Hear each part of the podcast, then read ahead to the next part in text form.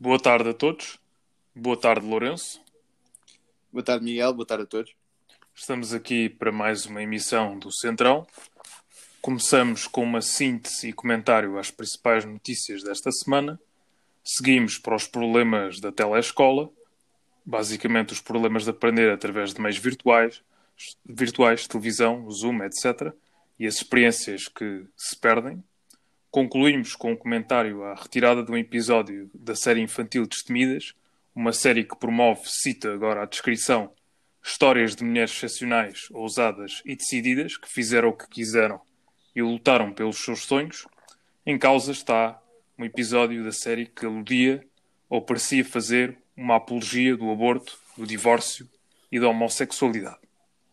Lourenço, pedia-te para fazeres uma síntese das principais notícias da semana acrescentando aquelas que achares relevantes, bem como o teu comentário explicando ainda aquela ideia interessante da guerra por um bote expiatório. Correto, yeah. Olha, eu acho que essa procura de um bote expiatório que nós estamos a falar é uma consequência do aumento de casos de Covid que, por sua vez, eh, carece de, de, combate político verdadeiro na, na praça. E o que isto faz é que própria sociedade, a sociedade civil começa a discutir em si e a, a, procurar culpados, tal como nós vimos a última semana, em que no início começámos a culpar todos os jovens por causa dos juntamentos e dos copos que se bebia em Alcântara e em todas as praças do país. Depois fomos percebendo que, de facto, os problemas eram outros, muito mais intrínsecos e profundos, mas que mesmo assim, como não há, e como nós como, uh, referimos o, o programa passado, debate público e político verdadeiro neste momento, porque ninguém quer ser culpado de, crises políticas, deixam para a sociedade civil. Então acaba por existir uma espécie de divisão social. Agora culpa-se as pessoas das periferias, que são, acabam por ser muitas vezes as pessoas de classes mais baixas, uh, e quando se fala de classes mais baixas, muitas vezes caracteriza-se por minorias, e pronto, e já para não falar da guerra que há outra, outra vez, cada vez mais, uma divisão entre norte e sul, que não é nada construtivo neste momento. E, e que acabamos por ter é um país cada vez mais dividido por espécimes diferentes. Quando na realidade, quando vamos mesmo a ver, o, o que está aqui mal é, é uma espécie, é, é, os próprios governantes. Uhum, é o próprio deslumbramento do início do desconfinamento que houve, que deu uma falsa segurança a toda a gente, a maioria da população portuguesa, que desconfinou se calhar demasiado rápido, e por outro lado, também medidas que, que, que, nos pareciam óbvias e que não foram implementadas. Nós falávamos há três meses, por exemplo, do, do, de um aumento de mais transportes públicos para que as pessoas não estejam todas encafuadas no meio do, do, dos autocarros e dos metros e que por acaso nunca mais, nunca mais falou disso e os governantes também não trataram disso. E agora uhum. vemos, continuamos a ver, passado três meses, metros cheios e é óbvio que as pessoas que, usam, que utilizam metros e transportes públicos acabam por ser as pessoas que não conseguem, muitas vezes, não conseguem pagar carros, apesar de usar sempre transportes públicos, não conseguem uh, utilizar o carro, ou se calhar não acham importante, e que muitas vezes vivem nas periferias e acabam por ser as mais afetadas. Sim. Quer dizer, isto tudo podia ser explicado publicamente, politicamente, e, e podíamos chamar a responsabilidade, os próprios governantes podiam, mas em, em vez disso temos uh, casos de confusões de reuniões, reuniões de políticos que correm mal, como a do Infermed, em que o Primeiro-Ministro, acho penso que, que, se chateou com Marta Temido quando foi, com, e com, com, os especialistas do Infarmed, quando foi confrontado com o facto de, de facto, não é, não é porque nós temos mais, mais, mais testes em Portugal que temos mais casos. O contra, isso, o, o, temos mais testes só reflete 15% dos casos que temos visto a registrar. A verdade é que os casos positivos de Covid muitas vezes são pessoas que vão ter aos hospitais, se dirigem aos hospitais, já com é, sintomas. Daí, se calhar, os nossos testes não são totalmente eficazes. É, é, é, até enganam um bocado as pessoas. Ok, não, lado, não, não, é, é um bom dado, relevante dizeres isso em relação aos testes. Sim, continua. Exatamente. Pronto, por isso temos outros casos. É que o problema verdadeiro é que o aumento de casos de Covid criam problemas principalmente externos, não é? De confiança externa na nossa economia, eh, que não, e principalmente quando estamos do turismo, e agora no verão estamos, desejosos para que os nossos hotéis consigam abrir e consigam Uhum, ter sim. turistas. Não conseguimos abrir corredores aéreos com países que, que para nós são fundamentais, como a Inglaterra, criam verdadeiramente uma incerteza sobre o, o futuro do- do- da recuperação da economia em Portugal.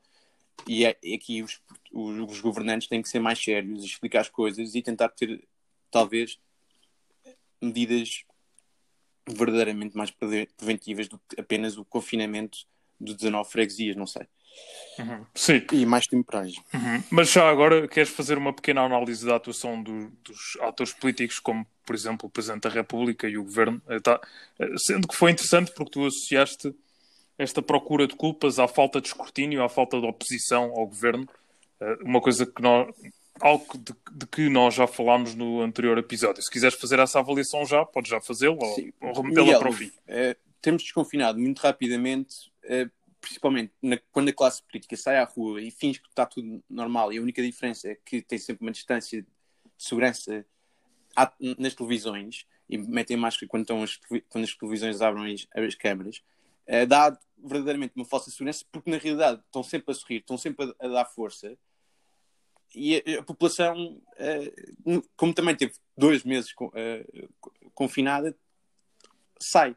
E eles e os políticos, sendo confiantes, os, os- os- os políticos institucionais, ou seja, os governantes, tal como o Presidente da República, sendo-se confiantes de fazer isso, porque sabem que não vão ser verdadeiramente criticados pela oposição, percebes? Uhum. Pois, Na minha opinião. Uhum. Não estão com receio do que pode vir, das consequências negativas de toda a estrutura. Estão hum, demasiado, diria a expressão, confiançudos eh, para poderem atuar da forma como querem. Sim, E isto acaba por fazer com que o debate público seja apenas entre pessoas e culpabilização muito menos sério. Porque o próprio, quando os deputados estão a, querer, devem fiscalizar o, o, o governo, devem também transparecer os dados eh, de fiscalização às pessoas para mantê-las informadas. E não tenho visto isto muito. E penso que isso é uma das Sim, principais razões para o, para o motivo divisório eh, neste momento do nosso país. Sim, interessante aquilo que estás a dizer, porque, por exemplo, o Dr. Rui Rio falou recentemente e criticou a DGS em relação à, à questão lisboeta, portanto, à questão da Grande Lisboa.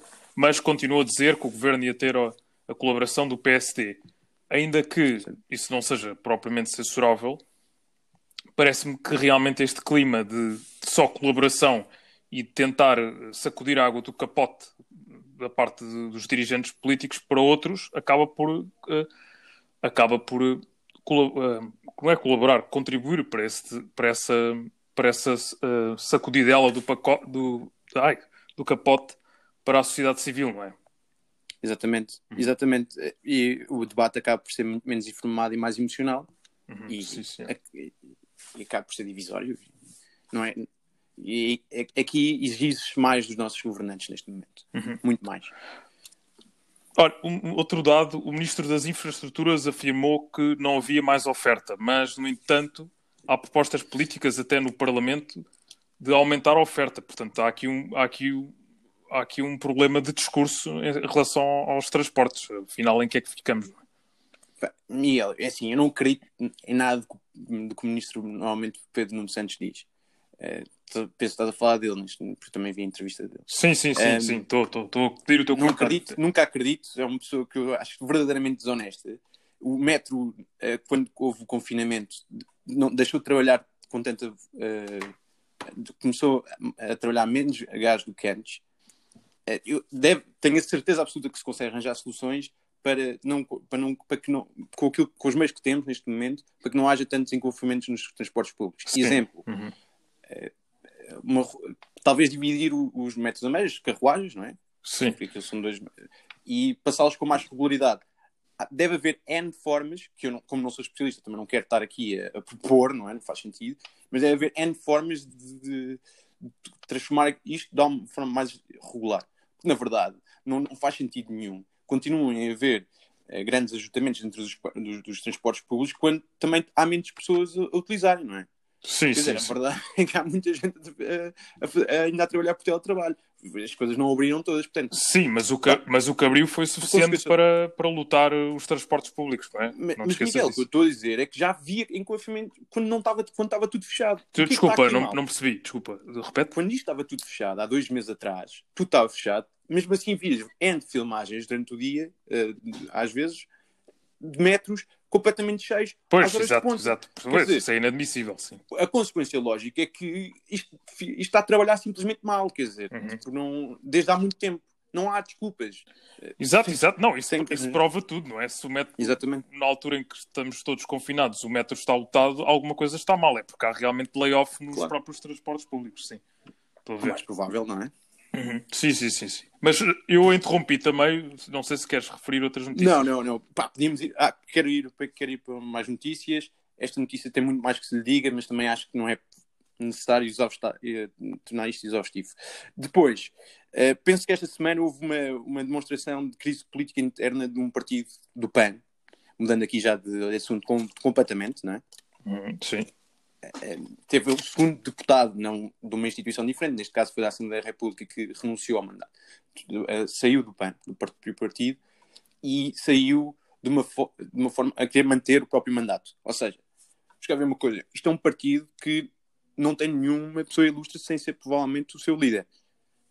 Portanto, toda a gente que é eleita a partir do partido, é o, próprio, o mandato é praticamente do partido. Isto não é um caso livre de Joacina, em que a Joacina até ela própria tinha a sua própria. Uh, a deputada Joacina tem a sua própria legitimidade, porque era uma figura que o livro usou. Sim. Na, em relação aos deputados, que são pessoas que eu confesso que me estou a lembrar agora dos nomes, não faz sentido nenhum que perdurem, continuem o seu mandato. Quer dizer, o mandato não há, não há, não há legitimidade democrática naquelas pessoas. Portanto, quer dizer, isto é um exemplo básico de se agarrar ao poder e ao tacho, que é muitas vezes o, o, as funções políticas que se ganham. Isto é, isto é a minha opinião rápida, não sei se queres acrescentar nada. Alguma coisa? Eu percebo aquilo que tu disseste, mas hoje em dia, tal como o sistema eleitoral está feito e a forma de votação em que tu podes votar mais num diretório partidário do que propriamente em deputados, enfim, diria que isso pode aplicar muito em geral em relação à forma de, de eleição de. Eu percebo o que estás a dizer em relação Eu percebo a... a crítica no sentido, é verdade, que existe uma espécie de. É, é, existe legitimidade democrática, mas uma pessoa tem que ter o senso comum, principalmente um. um eu concordo um, com aquilo que disseste, eu só estou a generalizar a crítica, se estou a reparar. Claro, claro, claro, percebo. Sim, sim, sim, estou a perceber. Portanto, há, há várias circunstâncias em que eu percebo que não seja, isto não seja linear. Neste caso, penso que uma pessoa tem que ser séria o suficiente para perceber que o mandato não é dela, tipo, que, as, que as pessoas não votaram na, na, na, pessoa e votaram no diretório partidário. Exatamente como estava a dizer. Sim, sim, sim, exato. Uhum. Isso, isso até, até podemos discutir a Joacine agora, apesar dela, é, é, podemos discutir se ela também não foi muito relevante para a eleição do deputado livre, é? que é ela própria. Mas pronto, isso é outra discussão. É, não, o que eu queria dizer aqui, quando eu referi a própria deputada Joacine, é que eu penso que é um caso diferente. Porque uhum. aí foi muito mais a pessoa da deputada do que o diretor, do, do que no, no, caso do PAN. Não querendo uhum. dizer também que o LIVRE não tem uma parte da, sua, da eleição da, da Joacine. Atenção. É um assunto mais profundo que não vale a pena também entrarmos por aí, porque não é o, o caso da semana, não é? exato, exato. Continua. Não sei se queres dizer mais. Provavelmente tens aí mais algumas notícias, mas. Tenho mais algumas notícias. É, da providência cautelar da TAP, do a Câmara de Comércio do Porto, basicamente mais última divisão é, dentro deste país que o Covid criou. É, no fundo, era uma providência pediu uma providência cautelar, requereu uma providência cautelar ao, ministro, ao Tribunal Administrativo para que impedisse, de certa forma, o, a entrada, o investimento de 1,2 mil milhões de euros.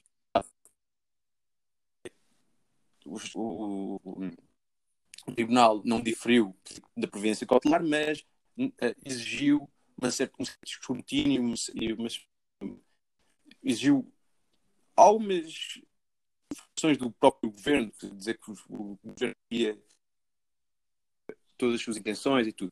Pronto. E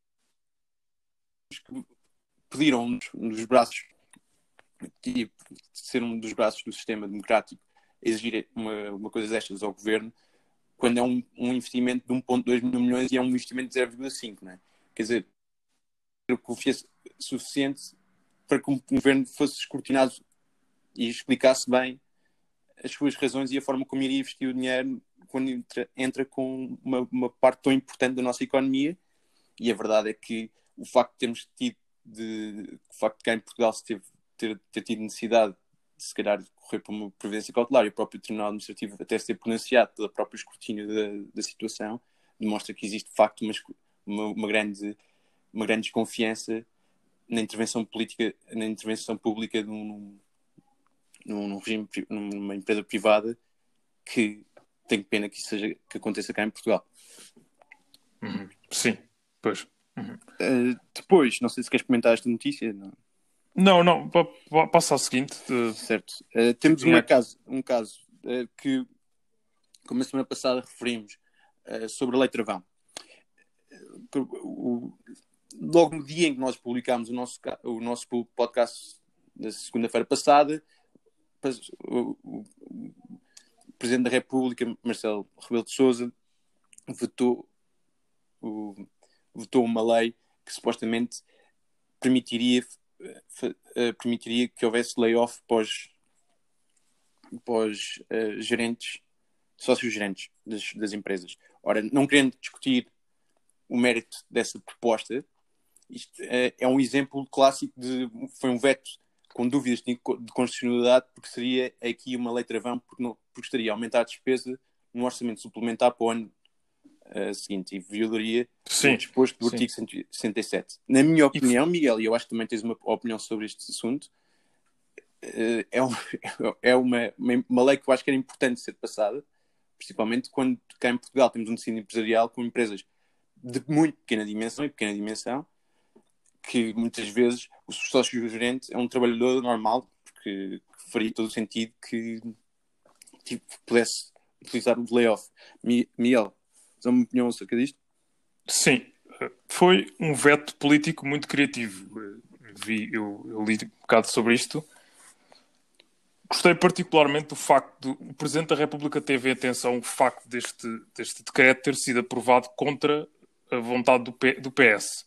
E o que o Presidente da República fez foi votar, mas dizer basicamente que a proposta tem um conteúdo certeiro, é tem uma preocupação social bastante boa, num, num país onde as PMEs e as micro, microempresas provavelmente é o, mais, é o que está aqui mais em causa, e os sócios gerentes dessas, dessas microempresas representam 99% ou 98% do total de empresas. Isto são dados da Pordata. E e temos 3 milhões de indivíduos empregos nas PME. É verdade que aqui isto se calhar está mais direcionado para microempresas e não necessariamente pequenas e médias empresas, portanto, sócios gerentes eh, que trabalham sozinhos ou com, com, com poucas pessoas ou com pouco capital intensivo, etc. Tudo isso. Mas parece-me que, que, o Presidente da República fez bastante bem. O que o Presidente fez foi basicamente remeter isto para nova discussão e para um acordo com o PS. E, nesse sentido, parece-me que foi, foi bem votada a lei, foi um veto político bem usado. É? Penso que, Lourenço, concordo, concordas comigo concordo nesta avaliação? Concordo perfeitamente, concordo perfeitamente. Foi bem utilizado, porque penso que deve ser ainda mais debatido pela Assembleia da República, mas penso que seja uma, um tipo de lei que há de passar por, pela importância que tem na, da economia portuguesa. sim, sim, exatamente. exatamente. Pronto. Últimos dois temas, queria só referir finalmente podemos arrumar o tema de Mário Centeno, o vez mais mal guardado do mundo. Uh, foi finalmente desvendado e declarado. E pronto. Sim. Apanhado este caso durante já as últimas 3, 4 semanas e de facto confesso que tenho, tenho uma posição no sentido em que acho que Mário, Centeno deve e pode ser o, o governador de Portugal. Tenho vindo a, a pensar e a, também somos um, um programa de pessoas moderadas e sensatas, compreende vários tipos de incompatibilidade que possa ter, principalmente o facto não, não de lidar com os dossiês que, que lidam no governo, mas principalmente o facto de ter sido ele ter sido Mário Centeno, o governo de Mário Centeno, a nomear o Conselho de Fiscalização do Banco de Portugal. Na minha opinião, o que está mal verdadeiramente é a própria lei que, que para, para, para a mesma instituição deixa que haja que, seja o governo, ou seja, um, do, um outra instituição própria a, a, nomear dois, as duas instituições mais importantes, o Conselho de Fiscalização e o Conselho, e o Conselho Administrativo. Aqui eu acho que eh, deveria ser, por exemplo, a Assembleia da República nomear ou um ou outro, quer dizer, depois pode haver diferenças, mas, mas isso até requeria, em, muito, em grande parte, uma revisão constitucional, porque isto está previsto. Sim, sim. Mas a questão é mesmo, a Assembleia da República, da, da Assembleia da República muitas vezes resulta ao governo, não é? Portanto, quando o governo é maioritário na Assembleia da República. Sim, mas as nomeações. Conduz, as nomeações conduz são... só mesmo resultado, não é? Não, não, bem, não é bem assim, porque as nomeações. É, no, no, no, é, quando são feitas. O que eu, pelo... quero, quando... que eu quero. Estou a falar de diretórios partidários, percebes? É nesse sim, sim, mas as, as coisas, quando são feitas pela Assembleia da República, são muito negociadas pelos partidos. Ainda há relativamente uhum. pouco tempo, uhum. houve. Eh, não, para, para, os, para os juízes do Tribunal Constitucional, é, aquilo de facto depois não foi passado e foi um grande Sim, concordo. Olha, por exemplo, os juízes que não foram, foram propostos pelo, pelo PS depois não, não, não foram passados para a Assembleia da República e, uhum. e as pessoas uhum. até estavam à espera que fosse. Isto também era um, num um bocado estranho na altura. Num contexto, num contexto de governo minoritário, tens toda a razão. Isso uh, é certo que vai haver mais negociação. Se o governo for maioritário, acho que é, acaba por ser igual, acaba por ser o governo a nomear na mesma, se bem que, claro que há debate parlamentar, é diferente o escrutínio. É o debate parlamentar, é mais isso que eu quero, que eu uhum. quero dar ênfase. Uhum. Sim, é. senhor. Mas pronto, eh, de qualquer das formas, já passou um tema finalizado, espero. Também vai ser engraçado, por exemplo, eh, só para rematar o assunto, em, em que previsões é que Mário Centeno vai ficar? As previsões que fez do, quando estava no governo de Portugal, que, da, das previsões da queda da economia ou as previsões do Banco de Portugal, que são um bocadinho mais drásticas na, na queda da economia, quais são aquelas que o Centeno vai adotar? Claro, claro. Ficar para novas... Outro tipo de conflito que pode haver, mas também não é um conflito impeditivo de poder ser nomeado, na minha opinião. Sim, mas sendo, sendo Mário Centeno quadro do Banco de Portugal, e, e já era antes de pertencer ao governo, bem, diria que tem mesmo de, de respeitar o, o, quadro que lhe foi imposto pela instituição a que já pertenceu. Penso que sim, penso que sim, penso Acho que é o lógico aqui nesta questão. Lourenço, não sei se queres acrescentar mais alguma notícia. Por fim, só para acabar, a manifestação dos racistas que dizem que não são racistas, sabe? é a manifestação para mim mais patética que houve desde que eu estou vivo. Quer dizer, o objetivo aqui, na realidade, são pessoas que, que supostamente, em termos lógicos, seriam contra o racismo, correto ou não, Miguel? Sim, Continua então, o teu contra o racismo faria todo o sentido que tivesse na primeira manifestação de todas há duas semanas. não é? Não, é, o, que lhes, o que lhes interessa é negar que somos racistas, mas negar continuar a ser. contra o racismo. Mesmo negando, aquela manifestação não, fazia, faria, não, não faria, faria sentido mais estar na outra. A verdade Sim. é que isto é uma manifestação que impõe eh, uma contrariedade política e depois é super congruente com o próprio partido Chega tem nada a dizer sobre todos os outros, todos os outros ajuntamentos políticos que têm havido, não é? Quer dizer, foram uhum. mal do 1 de maio, de tudo o que houve, e na, na minha perspectiva, até bem, numa forma, quer dizer, não nos moldes, eu nunca adotaria os moldes de André Ventura a, a ser contra estas manifestações, mas o mérito é o, é o considero o verdadeiro, porque todos os participantes também eram contra, uh, quer dizer, foram um bocado contra aquela, aqueles ajuntamentos da CGTP, etc, etc. Uh, tendo visto dito, Chega vou, parece que se esqueceu do que disse e fez o contrário, não é? E pronto, uhum. para provar as incongruências. E acho que aqui é o fim da semana e acabou bem. vamos, ver, vamos, ver, se não há mais casos por causa disto também. Sim, é, isso foi um bocado uma manifestação de vitimização ao contrário, não é? Sim, sim, sim. Nem sequer, nem sequer muito, muito muito fundamentada, mas enfim. Em relação, mas em relação a, em relação a alguns ajuntamentos, acho que houve algum houve algum, não, não digo hipocrisia, não é isso, mas houve, pode ter havido violação do princípio de igualdade neste período todo, porque houve.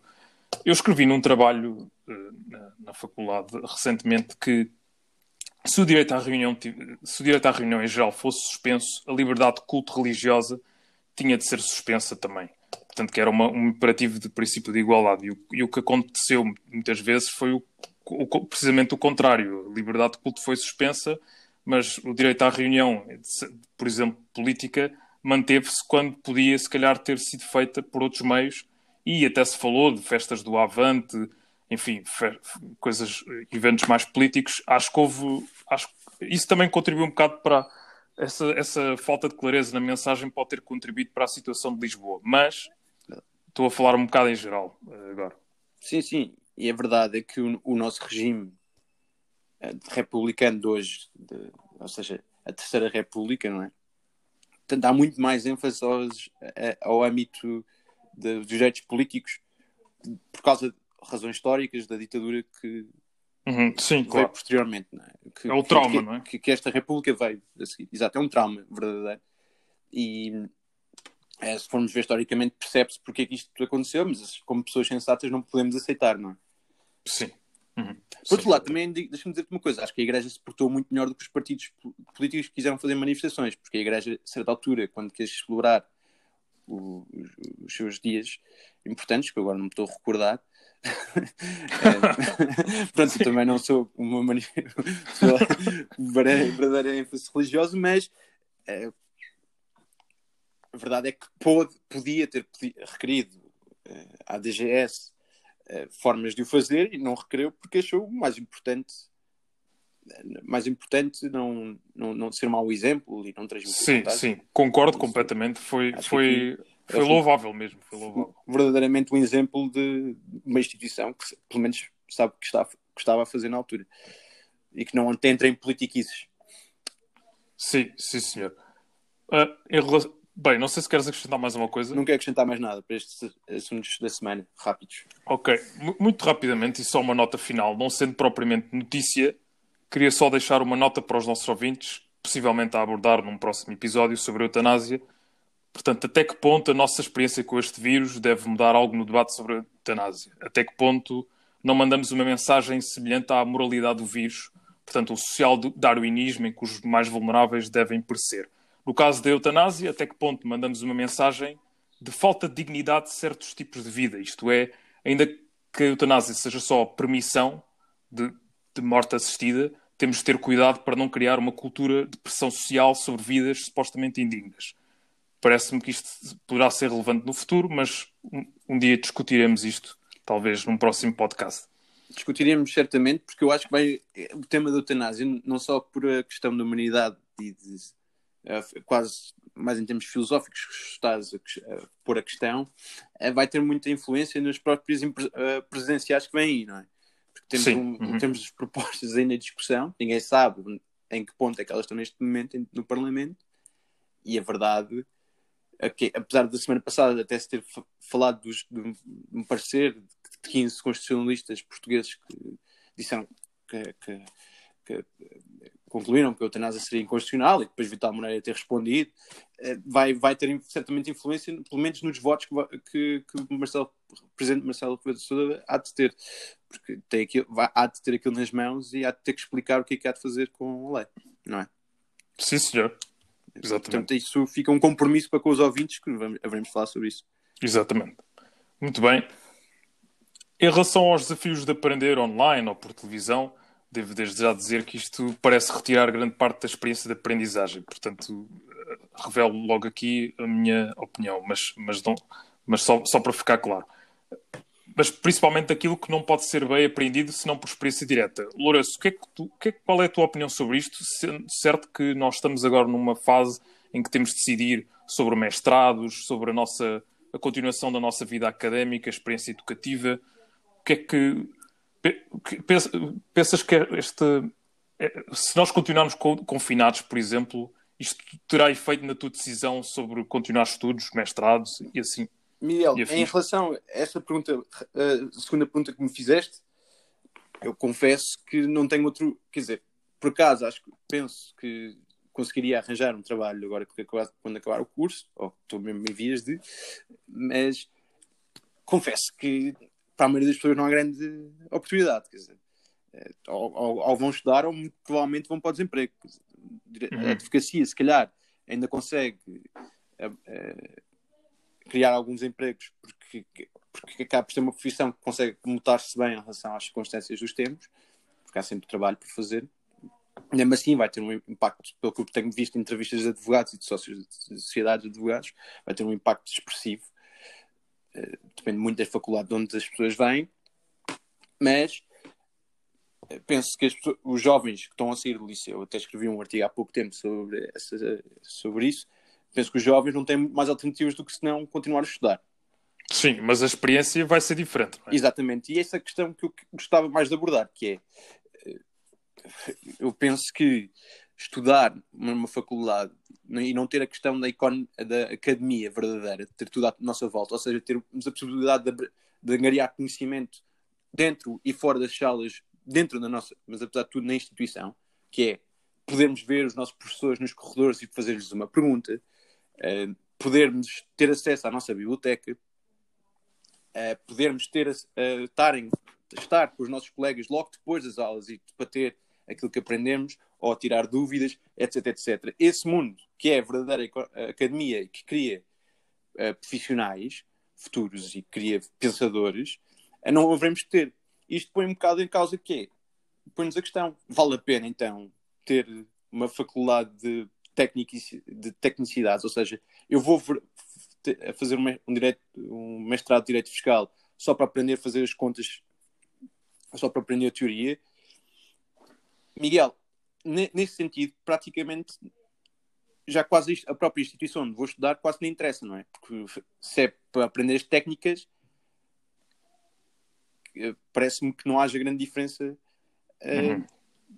onde é que eu posso aprender. Aliás, se, se, se calhar até posso fazer aqueles cursos online de Harvard, quer dizer, exato, exato. todos os mestrados. Lourenço, até, até, te, até te faço uma provocação. Se calhar até podes fazer um mestrado em casa. Exato, sim, exato, exato. Se calhar nem sequer precisas de pagar tanto, pagas os livros só, por exemplo, certo. e aprendes um bocado por ti próprio, certo? Sim, se tu perdes toda a experiência, não é? Certo. Exato, exato. Mas aqui perdes toda é, a experiência. Cria-se um sim, valor sim, para o diploma, não é? E acho que concordo, uhum, acho que concordo, claro. concordar com isso. Eh, eu posso aprender agora tudo fiscal que existe para, para aprender e depois não ter um diploma para apresentar, a minha credibilidade quase zero. Eh, claro, exato. E não só, a própria experiência autodidata tem as suas limitações. Em primeiro lugar, porque tu não, não estás a ser avaliado por ninguém que já tenha experiência. É verdade. É? é verdade. Portanto, é uma, é uma experiência que pode ser mais, mais ilusória, porque tu podes achar que estás a aprender e não estás a aprender realmente nada. A experiência autodidata acaba por ser um bocado, muitas vezes, mitológica. Quer dizer, é, é como, se, como é aquela série do Suits, só, só mesmo nas séries. É que uma pessoa pode aprender, por exemplo, uma, uma coisa que é tão teórica ou prática, na realidade, porque é preciso mesmo ser avaliado por alguém que já saiba, eh, que já teve a experiência profissional. Uhum. Eu não digo que seja totalmente, totalmente ilusório, digo é que é preciso, Sim. não digo feedback, digo diálogo, pelo menos, não é? O diálogo, aprendes diálogo. algo e depois precisas do diálogo para, certo, certo. para perceber o que sabes e o que não sabes, não é? É verdade. E penso que, João Miguel, a mim o que me aflige mais acaba, não, eh, não é necessariamente a própria faculdade e a academia que, que, eu acho que está a ser posta em causa e, e que há de sofrer grandes transformações nos próximos tempos. E uhum. acho que as faculdades portuguesas têm que começar verdadeiramente a pensar o que querem. Mas quem eu acho que deve fazer e pensar melhor até são os nossos ministérios do ensino superior, os nossos ministérios do ensino normal, do, do, do, do ensino, que não me parece que têm demonstrado uh, verdadeiras, verdadeiras alternativas à, à questão da à, à, questão da academia estar a ser, a ser posto, estar a ser posto em causa, não é? Eh, principalmente no, nos ensinos secundários e inferiores, quer dizer, como é que ainda não sabemos como é que vai ser o próximo ano letivo, não é? Sim, exato. Falta de diretivas, não é? Não há diretivas é nenhumas, nós não sabemos se os nossos pais ou se os nossos filhos ou o que for, se as pessoas vão conseguir pôr os seus filhos na escola em setembro, se vão ter que estar todo o tempo em casa se calhar as pessoas até vão ter um, vão ter mais trabalhos uh, vão, vão, poder vão, vão, mais trabalhos quer dizer vão, vão ter que ir trabalhar já para os seus escritórios mas ao mesmo tempo vão ter os seus filhos em casa. Quer dizer sim sim em telescola estar em telescola. Não fazemos a mínima ideia. E, pá, não, não, não, não me digam que os miúdos aprendem uh, por computador. Eles até uhum. podem estar a ter melhores notas mas aquilo não é não é a mesma coisa não é Claro, claro, exato, é muito diferente, sim. Até melhores notas num contexto de pandemia, não é? Em que sim, as pessoas, se calhar, até estão a facilitar. Exatamente, exatamente. Tem mesmo que facilitar, sem dúvida. Até para desmotivar os miúdos, coitados, que muitas vezes são muito trabalhadores, sim. principalmente os miúdos destas Sim, gerações. exato, exato. E estão, em, e estão em casa sem, sem companhia, não é? Isto é uma altura muito difícil para, para uma criança muito pequena, não é? Também para aprender. Mas enfim. É verdade, é verdade mas deixa-me só dizer-te uma coisa. Há relativamente pouco tempo estive a ler umas coisas do Economist e, por norma, as crianças são muito flexíveis na sua forma de ser. Aliás, Uhum, sim, é, é adaptáveis, sim. flexível, muito adaptáveis e é, e é por isso que até o homem tem sobrevivido há tanto tempo, que é a adaptação, a força de adaptabilidade eh, das crianças leva-nos à, à própria evolução. Portanto, não é com essa parte que, que, que me preocupo mais, mas preocupo-me com elas verdadeiramente estarem a adquirir os conhecimentos que são necessários para os desafios futuros. Sim, claro. Mas eu preocupo-me é com o ideal, não é? O ideal, de, de- o facto de elas não estarem na escola, aprender com os outros, com as outras crianças, que acaba por ser fundamental, elas terem essa experiência. Exatamente. Sim, principalmente isso, a interação. A interação entre os jovens. Exato. Mas pronto, isto é transversal a todos os grupos da sociedade, não é? A interação é o que se perdeu com esta pandemia, não é verdade? Sim. Lourenço, Nesse aspecto, penso que tens razão. As crianças, acho que verdadeiramente, principalmente para os jovens que não têm irmãos, eh, poderem terem contacto com outros jovens na idade mais infantil. Uhum. Perde bastante. sim, sim, exato. Lourenço, não sei se queres acrescentar mais alguma coisa a este tema. Não, penso que tem que começar mesmo a exigir mais dos nossos governantes. Começa, a- começa a estafar. Eh, As desculpas Uhum. de. Outro dia vi o Carlos César, o, o Carlos César dizer que ah, tá, também normalmente só se dá 20 em julho, quer dizer, não estamos atrasados. Dá umas diretivas As sobre diretivas. população- Sim, as diretivas dos Sim, sim. clubes é completamente diferente sobre em, de que molde é é? Exato. No período de incerteza é, atual. É, é tirar uma areia para os olhos para as pessoas que é aberrante, irrita-me verdadeiramente. Sim, vezes nesta, é altura, nesta, altura as pessoas, nesta altura as pessoas precisam mesmo de diretivas, não é? Não é só questão de diretivas normais, isto são diretivas para período anormal. E diferença, de certa forma, não é? Claro, claro, claro. Bem, enfim, Lourenço, eu penso que já disse tudo sobre este tema e tu também. Mas penso também não tenho muito mais para dizer. Ha- Haveremos também, certamente, de- quando, olha, quando as diretivas saírem, voltar a falar sobre isto. Verdade, exatamente. Bem, houve aqui um alarido. O quê? Desculpa? se saírem estava eu a dizer. Sim, sim, exato. Bem, piadas à parte, houve aqui um alarido à volta de uma série chamada Destemidas. E eu pergunto, desde logo, porque nós já introduzimos este tema e as pessoas já sabem do que nós estamos a falar, Destemidas que passou na RTP2, em que medida é que se justifica este alarido todo à volta da série, tendo em conta que a homossexualidade, o aborto e o divó- divórcio parecem ter adquirido um grau de aceitação, juridicamente, pelo menos. Certo. Eh, mi- houve. Eu penso que aceito eh, juridicamente eh, e moralmente todas estas questões, se bem que eh, eu não sou um, um gran- um grande proponente do aborto, é uma conversa que, que se tem que ter com mais calma, portanto não inter... Eh, apesar de juridicamente termos aceito, penso que, que é um, um pouco um passo um pouco eh, até Sim. demasiado ideólogo para, para passar às crianças. Quer dizer, eu, é assim, a instituição só, só casamento e, e, e, e mostrar às crianças que se pode divorciar sem no meio de nada. Isso até é incongruente com o nosso próprio regime jurídico, porque o nosso objetivo do regime jurídico é que nunca haja divórcio, tem sempre a conciliação, correto? Uhum, Sim, uhum, sim, exatamente. Portanto, Sim, há uma, há uma glorificação dessas, de- dessas questões, não é? Continua. é, é, uma- é- é tão tentatório ao, ao- à sensatez humana. Quer dizer, as crianças não têm que estar a ser doutrinadas quando elas são crianças. Eu penso que já ninguém se opõe, ou pouca gente se opõe, a num programa de, de crianças a ver uma, uma criança, a ver, a ver um, um casal que seja homossexual. Mas agora, aquela emancipação toda, aquela fúria toda que se que mostra às crianças que podem fazer o que quiserem, de uma forma completamente translúcida, ou seja, divorciar-se de eh, é um péssimo exemplo e penso que, apesar de tudo que foi denunciado por ser, na minha opinião, ser um bocadinho e era inapropriado o programa, foi bem denunciado, acabamos por ter que é censura, acabamos por censurar uma, provavelmente é, é liberação. Por outro lado, este tipo de expressão e de, e de ideia não devem feitas através de um órgão estatal. Quer dizer, um órgão estatal, uma empresa estatal, que é a RTP2.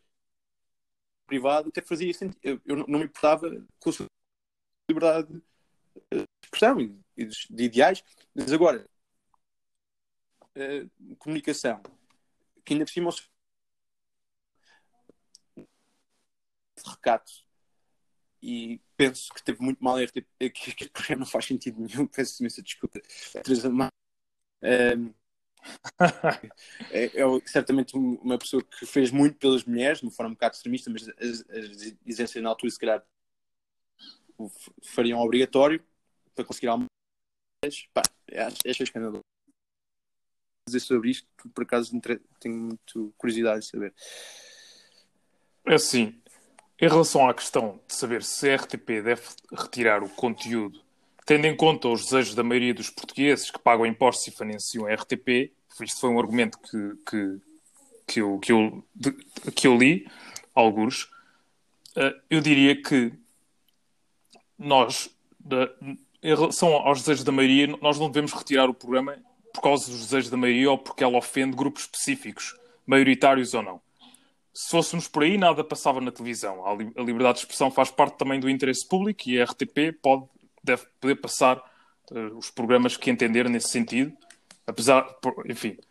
Mas a resposta aqui, primeiro, há um anátema a certos grupos, não é? Certos grupos sentiram que isto era um anátema eles próprios, os católicos, e, e sentiram certo. que isto era um revisionismo moral para as crianças. E eu aqui estou, acabo por estar um pouco desse lado, que é a resposta à minha questão anterior de de programas, programas e liberdade de expressão, uh, liberdade, não é liberdade de expressão, liberdade informativa e tudo mais, pode ser um bocadinho diferente quando se trata de programas para crianças. Isto é, nós aqui, eu, eu vi o episódio que foi retirado e tu também viste, e o que nós vemos no episódio é uma desresponsabilização total perante outros vínculos. E eu não acredito que as crianças, porque a idade uh, para a idade uh, dos destinatários é, é bastante, bastante baixa, baixa, portanto, eu não acredito que, que não, a ideia que passe não seja uma ideia de, de desresponsabilização e de hedonismo, não é?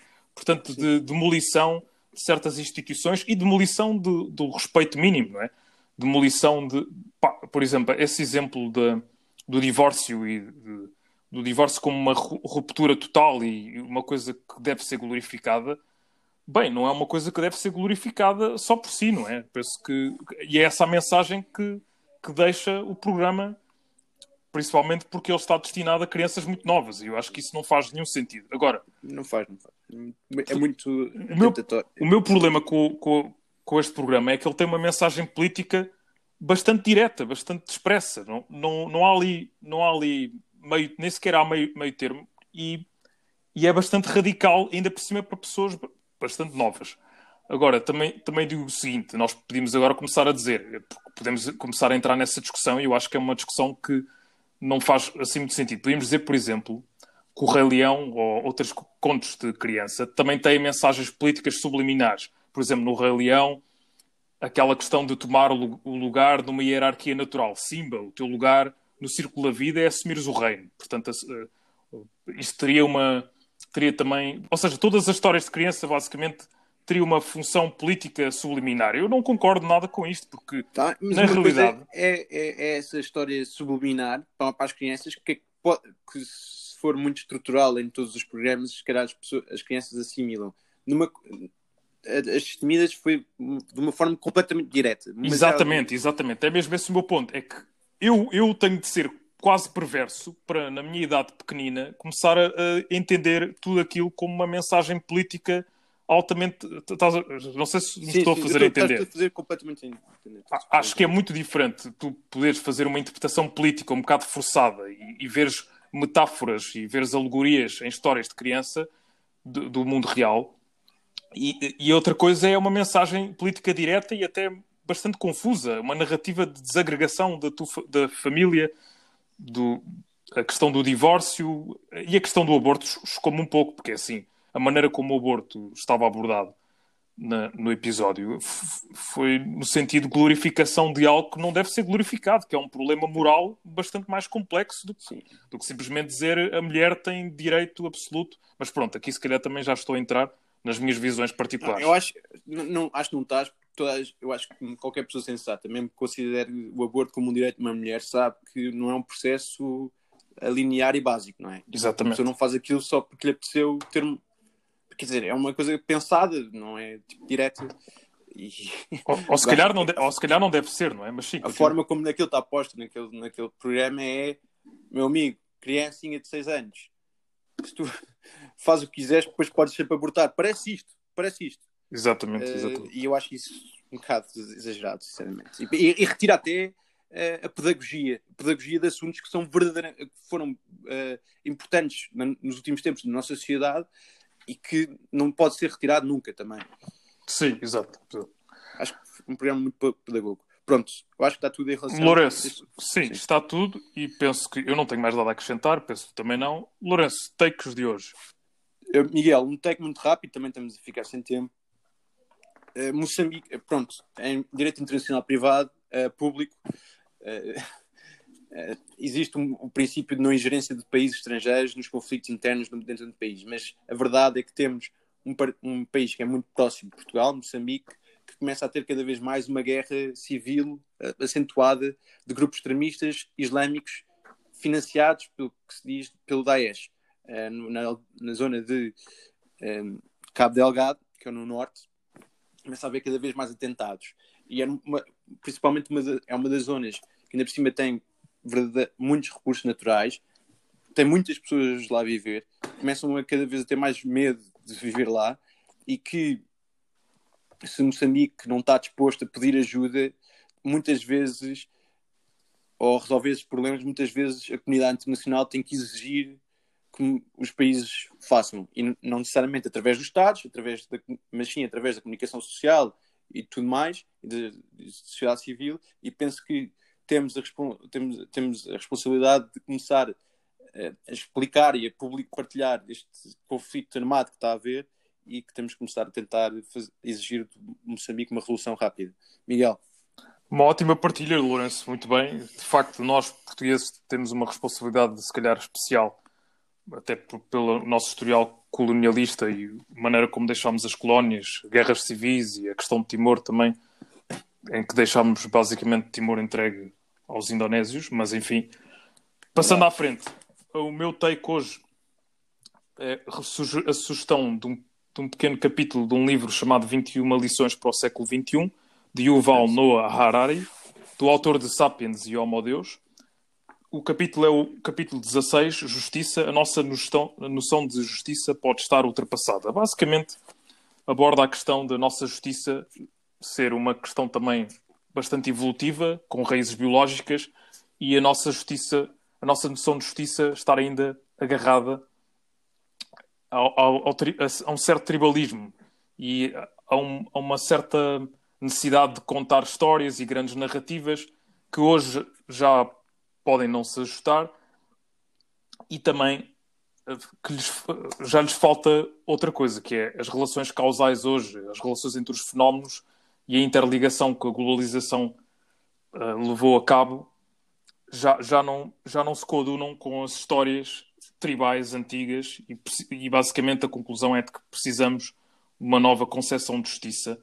Acho bastante interessante, não é necessariamente, não, não concordo necessariamente com tudo, mas queria só deixar esta nota e penso que é tudo. Um excelente livro, cheio de perguntas em aberto, também já li. Muito bom, recomendo. Sim, senhor. E é tudo por hoje. Não se esqueçam de nos acompanhar no Spotify e na Apple Podcasts. Um abraço a todos e permaneçam todos bem, obviamente. Sigam-nos no Instagram, vamos começar a partilhar as fotografias dos nossos textos e de assuntos importantes Exatamente. Exatamente. Um abraço a todos, então. Permaneçam todos bem nesta altura difícil. Lourenço, um abraço. Um abraço. Deus a todos. Obrigado.